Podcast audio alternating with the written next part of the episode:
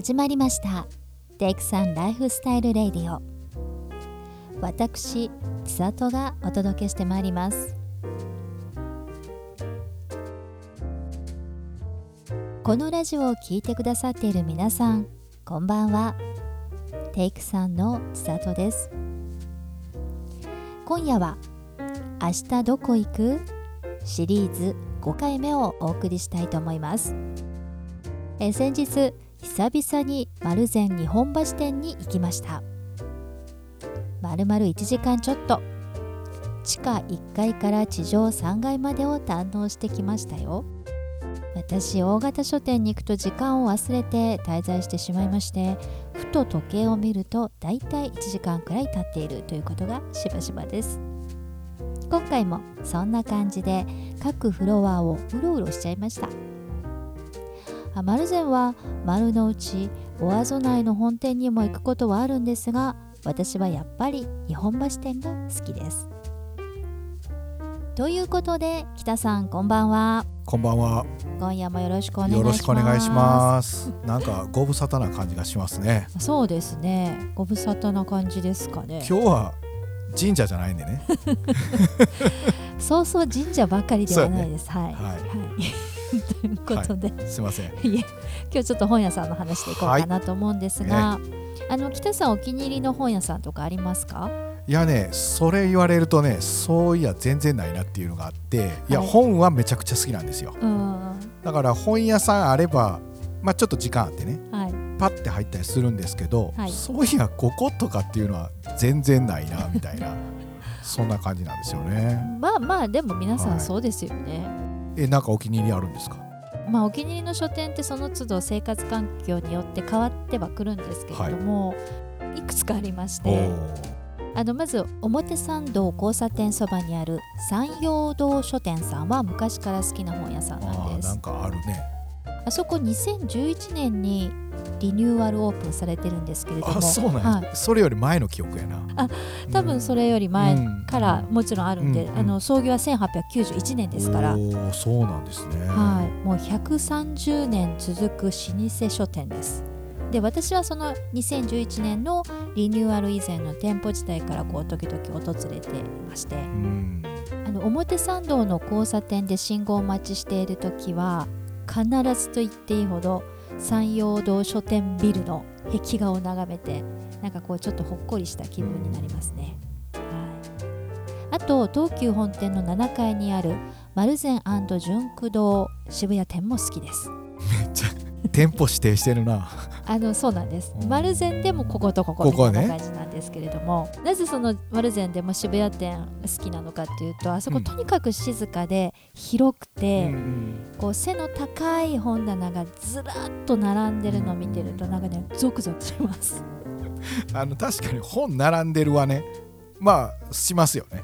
します。うん。なんかもうワクワクしちゃって。うんうん、うんそうそうそうなのでそういった意味では青山ブックセンター本店もそれに近い感じで好きなんですよね、なるほど。はい。まああそこ落ち着いた雰囲気の中にもナチュラルな明るさを感じるところがこうゆったりした気分になります。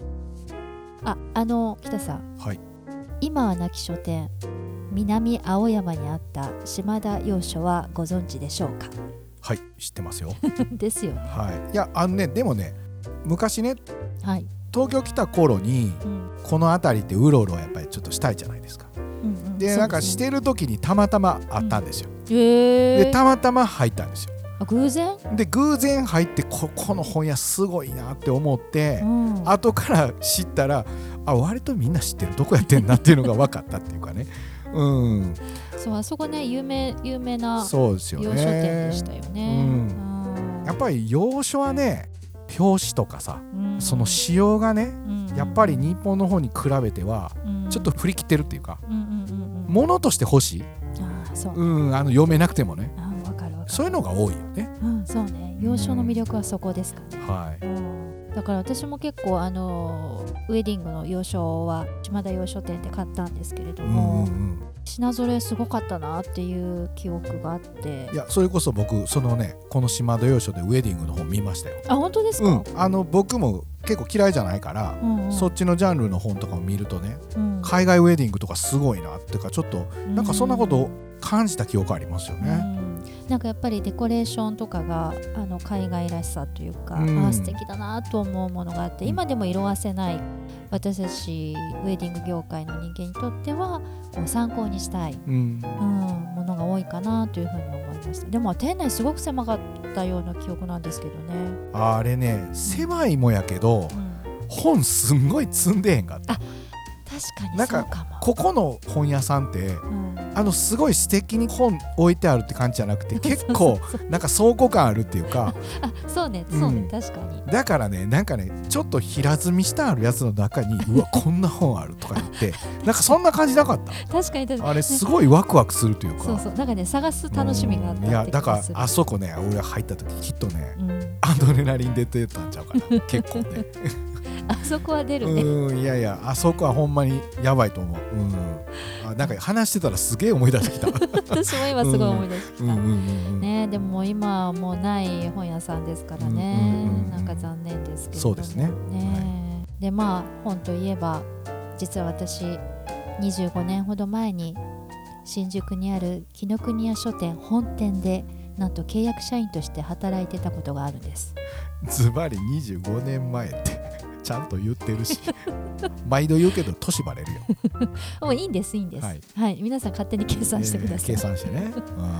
そう。でねその時契約社員で入って配属が文芸書だったんああですけれども。渋い。うん。うん、で最初に担当した棚あれ担当任されるんですけれどもあそうなん契約社員でもね。は担当した棚が女流作家いの棚でした。へなんかねこう新刊本を平積みする時のこうときめきとかーうん。あーこれは売れてほしいなって思う本のポップ書いたりするの、あうんなんかねすごい楽しかったなと思って。ーあのポップにねうん、書店員さんの愛を感じるよね、そうね、うん、あれはすごいよやっぱり、うん、あのもちろんこの売れてますよっていうポップも書くんですけれどもこう自分が愛してるんだけれどもなかなかこう世に出ていけない本を皆さんの目に触れさすために書くポップっていうのは愛おしくなりますね。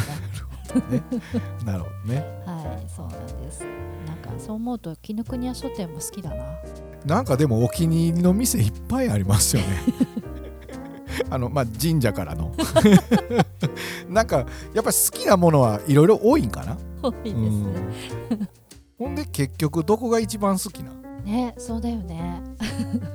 そう言われるとあれなんですけども。そうだよね まああのほらそれぞれ雰囲気が違っているんで、どのお店も大好きなんですけれども、うんうん。まあ、今回はやはり丸善日本橋店をご紹介したいと思います、はい。地下鉄日本橋駅 B3 出口と直結していて地下フロアから入ることができるんですが私は三越前駅からブラブラ歩きながら行くのが好きです。日本橋を渡って街並みを楽しみながら進んでいくと日本橋高島屋の建物が見えてきてその重厚な高島屋のビルを一旦眺めてから向かい側にある丸善に入っていくのがいつものルート。1階の入り口から入ってエスカレーターに乗る時がワクワクでして。エスカレーターに面したガラス窓から大通りの向こう側の高島屋を眺められるのがたまりません。なんだか昭和にタイムスリップしたような気になります。そして一気に3階まで行くとまずは洋書コーナーへ。最近は西洋絵画の画集を見るところから始まります。そのまま3階全体をプラッと見たら2階へ降りるんですがこの2階が長居をしてしまう魔の場所。文芸の男性作家女性作家の棚を見ている時間が一番長いかな。私はここでレアな本を何度かゲットしておりまして宝物探しの気分でじっくり棚を見て回ります。そして1階はさらっと新刊話題本の積み状態を見て再び3階へ。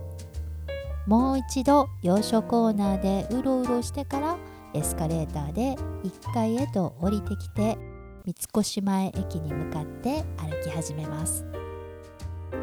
東京メトロ日本橋駅徒歩2分ほど。JR 東京駅八重洲口からでも徒歩5分。丸善日本橋店。日本橋に来たなら是非立ち寄ってみてください。ということで今日はここまで。それではオーバー